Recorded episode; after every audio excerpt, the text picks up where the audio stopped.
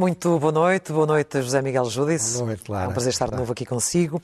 Ora bem, vamos começar então por esta nova lei do tabaco, uh, com restrições, uh, tanto nos locais de venda como nos locais em que se pode ou não fumar. Acha que esta, esta lei, estas novas medidas vão no sentido certo ou são, como muitos consideram, apenas uma manobra de diversão? Bom, eu hoje só se vai falar de preocupações. Preocupação. Minhas preocupações, Certo. que há outras pessoas não são preocupações nenhumas. Não, lá ver, eu acho que esta lei é uma manipulação feita por spin doctors, portanto, as pessoas que fazem a estratégia de comunicação do governo, para criar um tema que toda a gente sabe que é muito polémico e muito controverso, para desviar as atenções de uma semana muito complicada para o governo, que é a semana onde vão ser ouvidas várias pessoas. Pode correr mal, portanto, não sabemos se corre mal ou bem, mas pode correr mal. Portanto, eu, no entanto, acho que isso foi conseguido, portanto, realmente começou-se a falar. Estou convencido que vão continu- continuar a serem tirados coelhos da cartola. Deve haver no, no pipeline mais algumas coisas destas para desviar as atenções. Normal, faz parte da vida política, não tem nada de mal. O resultado foi alcançado e eu realmente não resisto a ele. E porquê? Porque eu acho que este tema é um tema mais importante, mais grave e com mais relevância do que à primeira vista se poderia dizer. O objetivo sabido qual é? É que até 2040 acabe o consumo de tabaco em Portugal. Para isto, o que é que se está a fazer? É colocar todos os fumadores, mesmo que sejam adultos, mesmo que o façam em condições que não incomodam ninguém, numa condição que seja praticamente impossível ou muito difícil que se dediquem ao seu vício. Ora bem, que fique claro, eu não sou fumador há cerca de 40 anos. Nunca fumei muito, mas há cerca de 40 anos que não fumo. Em minha casa, é regra geral, ninguém fuma. É, Não tenho nenhum interesses profissionais ligados ao tabaco, direto ou indiretamente. Portanto, estou a falar, como é habitual, com liberdade, mas gosto de dizer, para não vá dizer-se que eu estou a falar assim porque sou fumador, não sou. Ora bem, eu discordo política e discordo intelectualmente de forma muito intensa disto. Já vi dizer muito disparate. Há dias li no jornal que se dizia que isto é o fascismo. Não é nada o fascismo, que isso é outra coisa qualquer, já vamos ver qual é, mas fascismo não é. Também vi no jornal de referência uma senhora escrever a dizer que quem, quem cria isto é o liberalismo capitalista. O liberalismo capitalista ter culpas de muita coisa, mas manifestamente isto não tem. O que é que é isto? Isto é uma tentativa de criar um homem paradigmático, um homem ou uma mulher paradigmática, criar um conjunto de pessoas que sejam padronizadas, que não tenham, no fundo, defeitos, que não sejam impuros, que não façam nada errado, que sejam bacteriologicamente puros. E nessa medida, ao fazer-se isto, atenta-se com o núcleo essencial da liberdade. E é isso que me preocupa. Repare, o Estado tem todo o direito de fazer políticas públicas e tem todo o direito de fazer essas políticas públicas para enfrentar problemas de saúde pública ou problemas que causam problemas à saúde pública. Não, nada disso tem mal. Agora, o que é preciso é que o faça com coerência, em primeiro lugar. É absurdo que se ataque o tabaco e não se ataquem outras coisas O álcool, o vício do jogo, outros vícios. Sei lá, o, o sair à rua, o atravessar a rua, o, o ir às touradas, o comer carne de porco, o comer gorduras. O, isto é, é uma cultura que, em primeiro lugar, tinha de ter coerência. Em segundo lugar, tem de ser regras com razoabilidade, sensatez e proporcionalidade. Mas admite que haja aqui uma entrada de leão com uma possível saída de sendeiro, ou seja, um grande estrondo, para depois haver O, ob- o objetivo está conseguido manipulando e depois pode ceder. Na habitação vai acontecer coisas semelhantes. Foi outra, outro, outro coelho também tirado da cartola. No fundo, isto é uma virtude. É obviamente, eu sou favorável a que as pessoas não fumem, porque não é bom para a saúde. Mas havia o escritor muito famoso, Chesterton, já falámos dele aqui várias vezes, que falava das virtudes enlouquecidas. As virtudes são largadas e depois ninguém as controla. Ora, uma virtude enlouquecida é muitas vezes pior do que o vício que ela quer destruir. Repare, o que estamos aqui a falar é de uma luta liberticida, uma luta que mata a liberdade e, e se insere numa cultura. E é uma cultura que sacrifica a nossa liberdade e a nossa autorresponsabilidade a uma responsabilização externa. Alguém que toma conta de nós, que decide por nós e que impõe contra nós aquilo que é mais adequado, tal como essas pessoas entendem. Isto é um trabalho gerado por três grupos de pessoas. Além dos fanáticos antitabagistas, que também os há. Em primeiro lugar, os burocratas. Depois, os tecnocratas e depois os cientistas iluminados que transformam a sua ciência na única razão de ser da vida. Ora bem, este caminho, porque é que isto é perigoso? Isto é um caminho, é um caminho que vem de longe e vai para longe.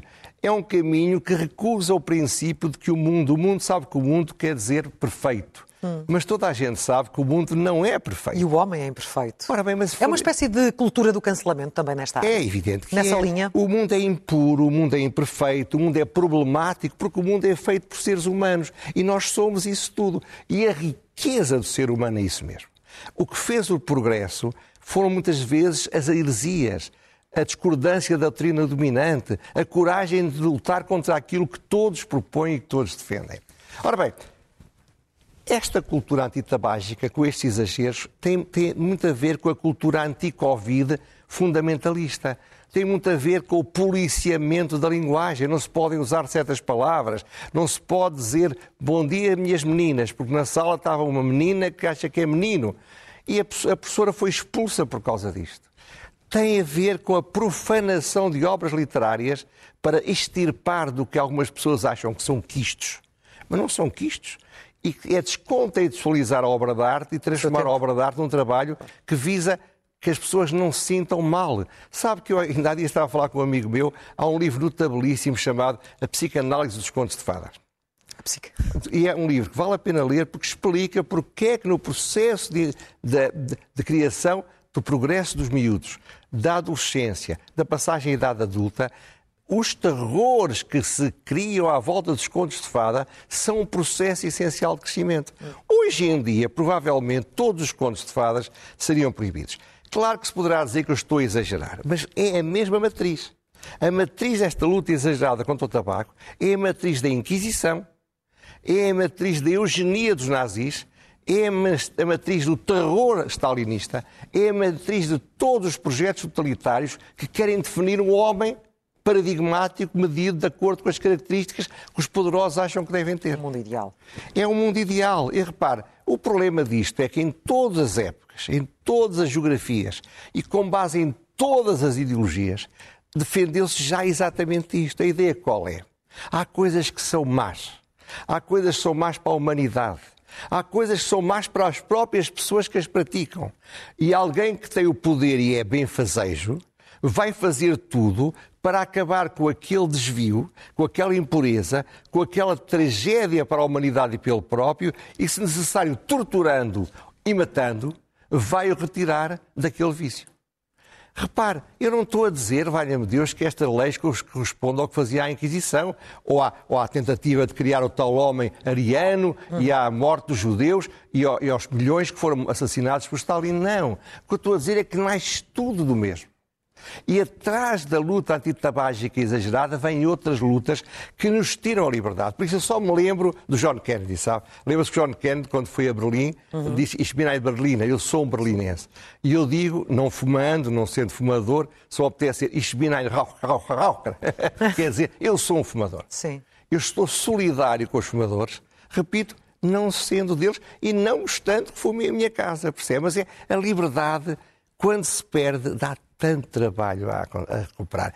E, é, e se nós nos habituamos a abdicar da nossa liberdade, da liberdade de errarmos, estamos a preparar-nos para sermos uma espécie de rebanho policiado por mastins que têm a forma e os poderes de nos fazerem fazer o que eles acham que deve ser feito. E daí uh, achar que aqui deveria haver alguma alguma ponderação. Claro, então não se pode fumar na praia. E daí também uh, acreditarem muitos de, de, de, que, de, que, de, que, haverá aqui algum, algum tipo de recuo, Deus até porque depois há sempre maneiras eh, de fazer chegar os cigarros, nem que seja de forma clandestina, claro, aos locais haver, onde eles são mais necessários. Vai, vai haver contrabando. Vai... Precisamente, isso, isso, aí sim é um, é, um recuo, é um recuo lá para trás.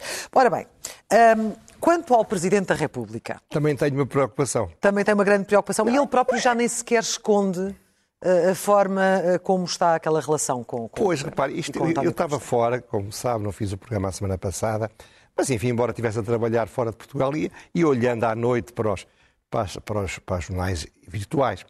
E o Presidente da República promulgou um diploma que é tem um nome muito engraçado, titula, titularização e concursos para seleção e recrutamento de pessoal docente da educação tal, tal, tal, certo. tal. Ora bem, o que é que ele fez?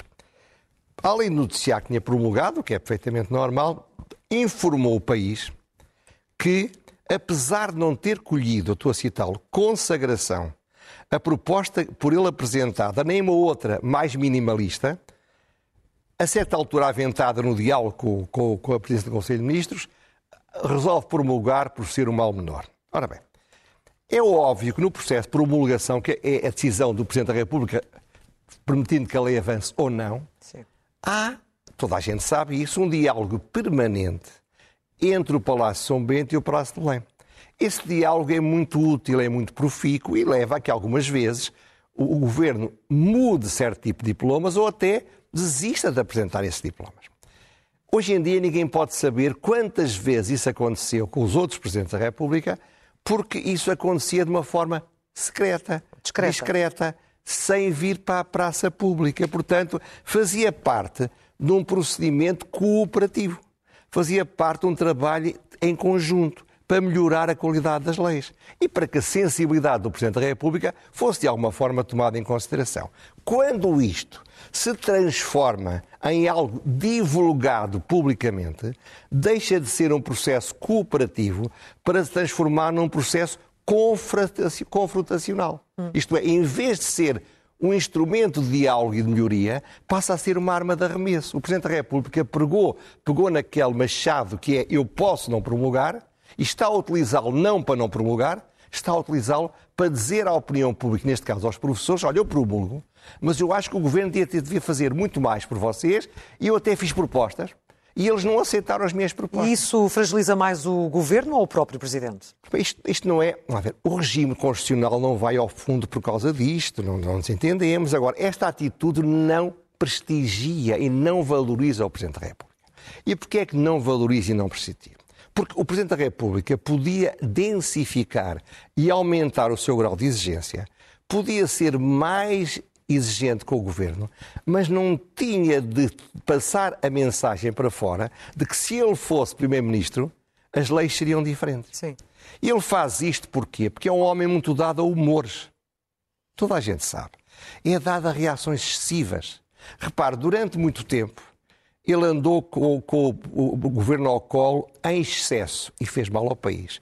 E agora prepara-se para andar ao contrário, atacar o governo sistematicamente, até perdeu a graça, não viu? Anda, anda assim um bocado tristonho e macambúzio. macambúzio é, também é mau para o país. Isto é, esse... Depois também não avança para aquele passo uh, definitivo que é o uso da, não, por, do seu poder presidencial. Por isso é que isto são instrumentos de impotência. Isto é, quando alguém não consegue fazer o que quer, às vezes faz coisas um pouco tontas ou um pouco erradas, que é a forma de libertar a tensão que há dentro nele, da vontade de fazer uma coisa que acha que não pode fazer. Sim.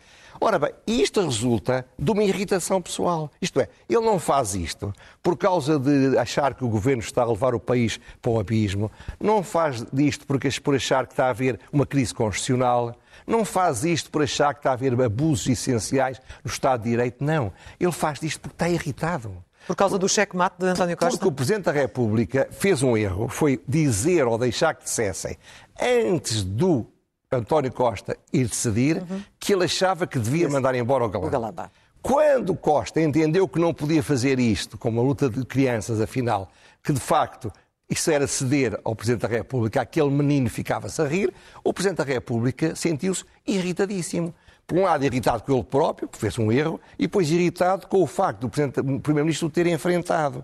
Ora bem, ele é motivado por isto, é motivado pelas sondagens, ele anda apavorado, ele dá uma atenção às sondagens, provavelmente maior do que as próprias pessoas que as fazem e que ganham a vida à custa disso. Portanto, não, ele exagera e ao exagerar faz coisas excessivas. Portanto, o que eu acho é que ele não se valoriza. Não é isto que precisamos do Presidente da República e em nada disto eu vislumbro hum. o homem de Estado que ele tem de ser ou devia ser. Por isso eu estou preocupado que isto vá continuando. Porque ainda este governo, eh, se não cair, ainda tem uns anos três pela frente. Anos não é? e meio, três anos pela frente. É muito tempo para, para uma relação ter, Vamos ter três anos e meio de birras infantis. Um amigo que ele tem, meu e também dele, conhece muito bem, e continua a justificá-lo, diz-me: pá, tens de perceber, pá, isto às vezes, ele, às vezes ele parece uma criança. É verdade, todos nós parecemos uma criança e nunca devemos matar a criança cá em nós. Mas talvez ele possa usar isso noutras coisas que não na promulgação das leis. Penso eu de que, como diria aquele famoso comentário de um, presidente, de um presidente de um clube de futebol. Vamos ver, vamos ver como, como corre. Ora, hoje quero também falar do novo aeroporto de Lisboa, porque está preocupado e, acrescento eu, e descrente neste, neste projeto. Pois, eu não posso estar sempre descrente, Santos. Eu tenho de ter alguma esperança. Espero que me engane. Mas uh, isto já era para falar disto, mas sabe que eu gosto de falar das coisas, não, tem, não importa que tenham passado, já ninguém está a falar disto. Ora bem, eu estou preocupado com isto. Mas vai voltar rapidamente nos próximos tempos sim, a falar. Sim, voltarei a este tema. Sim. Mas primeiro, são três coisas. Em primeiro lugar, esta comissão, chamada Comissão Técnica Independente, tinha, aceitou, ninguém obrigava, aceitou o mandato que é em 15 meses apresentar ao Governo uma proposta do aeroporto. Ora bem, isto começou em outubro, portanto já passaram 7, 8 meses desse mandato. Já estamos a meio. E o que é que esta Comissão fez nesses oito meses? Primeiro, fazer uma coisa completamente tonta, que eu aliás falei aqui, foi dizer aos portugueses: olha, se vocês tiverem ideias sobre onde é que deve ficar o aeroporto, escrevam para este site. Sim. Acho que apareceram 900 ideias. É, eu até me lembrei porque é que eu não vou, tenho, moro num sítio lindo, não vou pôr na minha rua, mas numa rua de uma pessoa que eu não gostasse. Olha, o aeroporto vai para aquela rua. Bom, depois pegou em mais uma quantidade de hipóteses, andou a perder tempo a afastá-las, com razão ou sem ela, não sei, e, e, e, acabou a estudar, vai estudar nove, nove soluções. Mas mais do que isso, o segundo problema, disse agora vamos ter de contratar equipes técnicas Sim. para fazer isto. Mas esperem, ou eles podiam fazer sozinhos ou não podiam. Se não podiam, porquê é que não contrataram logo em outubro? Porque já se sabe no Estado, a contratação de técnicos é um processo lento, burocrático, complexo, com cadernos de encargos, com concursos. Portanto, isto vai fazer com que os tais técnicos demorem muito tempo a começar um trabalho e, e tempo a passar. O prazo não vai ser cumprido, mais uma lá, vez. Vamos lá ver agora. Terceiro problema. Eu fiquei estupefacto, eu não conheço esta senhora de lado nenhum, não, conheço por acaso um dos membros da Comissão, se é uma pessoa que eu conheço, é uma pessoa com boa qualidade, tenho muita admiração por ele. Agora, o que eu acho é que é gente que está muito enravada. Porque, repare, ela deu uma entrevista. O presidente de uma comissão técnica independente está calado. A única entrevista que deve ter é no final do mandato, com o primeiro-ministro a dizer está aqui isto, a explicação. Andar a falar para os jornais, andar a falar para as televisões, não acrescenta nada, só cria problemas. Pior, houve um, uns candidatos que fizeram uma carta aberta a queixar-se e eles, a comissão fez uma resposta. Ora bem, isto é um disparate sem nome. É, é porque isto descredibiliza a independência e a imparcialidade deles. O que é que eu acho? Eu acho fundamentalmente que o problema é sempre o mesmo. O governo tem medo da decisão. Portanto, foi buscar o PSD para, em conjunto, dividirem a responsabilidade. Os dois, em conjunto, resolveram que deviam ir buscar uma comissão técnica independente para passar a responsabilidade. A comissão técnica independente vai arranjar uma comissão de técnicos, vários, vários contratados, para passar a responsabilidade. Está toda a gente a fugir da decisão. E o meu medo Mas não é acha que isso é uma forma de se comprometerem com essa decisão? Porque... Não, porque a culpa é dos outros, é sempre dos outros. Porque é, um, é uma obra que vai durar mais do que uma legislatura, portanto sei, tem os dois maiores partidos que estar comprometidos. A doutora partidar vai dizer, ah, quem decidiu foi a comissões técnicas. Depois, e depois a comissão técnica, não foi ela que me pediu. E depois o, o, o, o PSD vai dizer, a culpa é da comissão técnica. O governo vai dizer, a culpa é do PSD. Isto é, a sensação que eu tenho, sabe, isso é que eu estou preocupado, é que vamos chegar ao fim do ano, daqui a seis meses, sete meses, e ou vai ser uma decisão feita a correr para cumprir um calendário mal feita, ou vão adiar mais uma vez isto. Hum. Estou preocupado agora. Um momento de otimismo. Eu estou enganado, de certeza. Os técnicos vão começar a trabalhar já amanhã, vão fazer estudos rápidos e importantíssimos e fica tudo feito no prazo. Deus queira. Deus queira que eu me engane. Mas estou preocupado. Preocupação, mas ainda com um live de esperança. Vamos então às rubricas habituais, começando pelo elogio.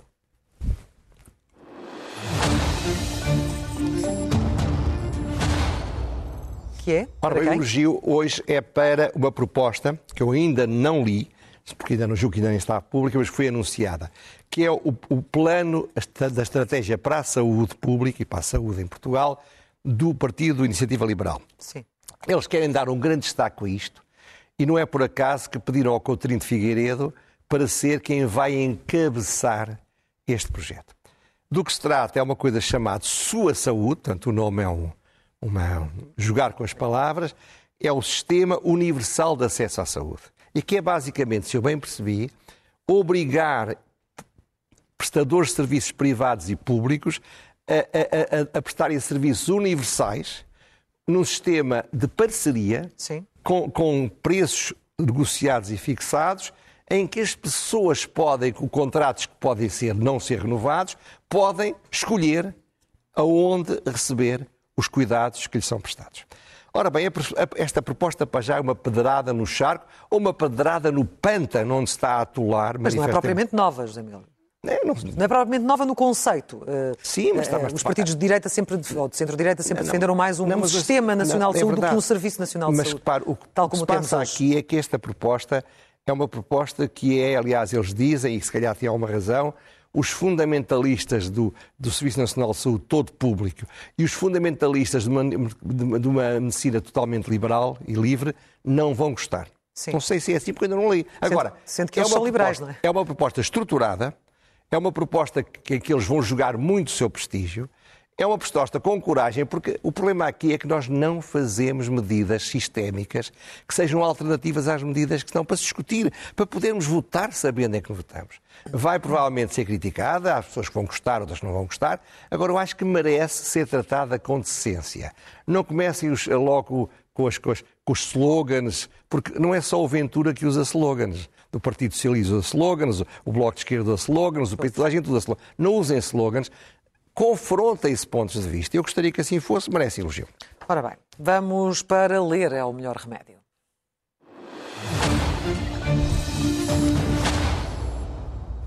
Ora bem, são dois livros, por acaso, de Dom Quixote, ambos sobre liderança. Uh, aliás, eu, o livro não, não os proponho a pensar no Presidente da República, no Primeiro-Ministro e no líder da oposição. Mas Sim. se eles os lerem, na, nos momentos vagos, talvez aprendam ou a ser mais liderantes ou terem ideias mais liderantes para o futuro do país. O primeiro é um livro do Henry Kissinger que vai fazer 100 anos daqui a uma semana, mais ou menos, e chama-se Liderança. Eu já o tinha proposto aqui há algum tempo, quando saiu a edição em inglês, a versão original, que eu li e gostei imenso. No fundo, ele faz uma obra em que fala de seis grandes figuras de líderes políticos com quem ele trabalhou, com quem conheceu o Adenauer, já está a ver, o De Gaulle, o Nixon, o Anwar Sadat, o Lee Kuan Yew, que é, foi o homem que fez Singapura, e Margaret Thatcher. É um livro que mistura coisas que têm a ver com a, com, como é que eu ia dizer, com, com a, com a, explicação da liderança e também histórias. É um livro muito interessante. O segundo é um livro de João Carlos Espada, Liberdade como Tradição, e que estuda o pensamento de outros 13 líderes, aqui líderes intelectuais. Homens e mulheres que fizeram, digamos, uma análise do nosso tempo com propostas para ele. São nomes desde o Karl Popper a Winston Churchill, passando por Aron, Hayek, Dahrendorf, Berlin, Strauss, nomes Sim. que eu digo foram meus mestres ao longo de décadas. E, portanto, é um livro bem escrito, muito interessante e que fala da liderança intelectual. Há uns que gostam, outros não gostam, mas eu recomendo vivamente a leitura. A seguir, a pergunta sem resposta.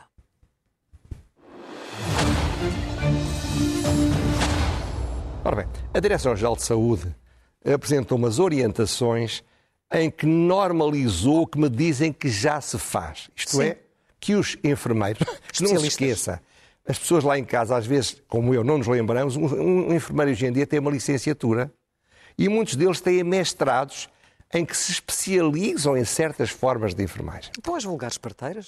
claro, mas, mas, já não São enfermeiros especialistas também, muitos Ora bem, assim. portanto, estas pessoas possam realizar partos de baixo risco e possam dar ordens ou instruções para que sejam internadas pessoas. Sim.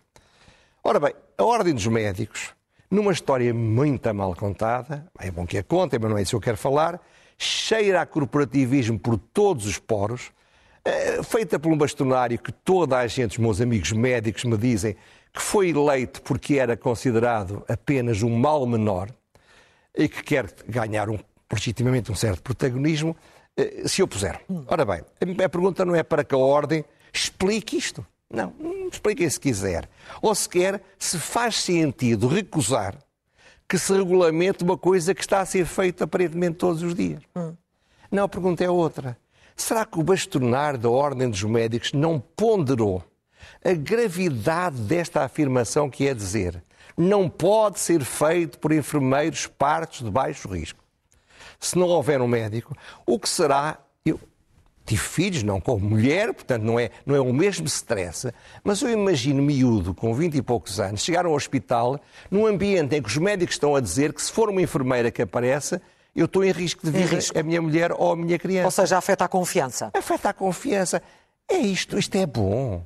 Será que isto é uma boa ideia? Esta é a pergunta. Mas esta é uma realidade que não é de agora, é de há vários anos. Bem, mas então porquê é que o senhor bastonário veio dizer que isto é muito grave e que é inadmissível? Portanto, cheira-lhe a corporativismo. Cheira, o corporativismo é mau às vezes, outras vezes é bom, não é isso. Mas o que eu acho é que deviam ter feito, então, olha, como o Presidente da República, em vez de se porem aos gritos na praça pública, deviam discretamente falar com o Governo.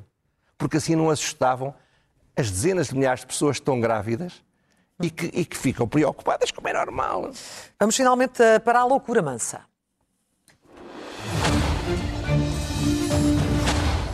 É uma loucura. E, e qual absoluta. será esta loucura? E, e rápido de explicar. Há um ideólogo do Sr. Putin que se chama Alexander Dugin. Mataram por engano a filha dele, não sei se lembra, sim, no sim, atentado, sim, atentado, que declarou numa entrevista ao Expresso esta, esta, esta pérola de loucura. O liberalismo é absolutamente totalitário fascismo e comunismo estão inseridos na lógica do liberalismo.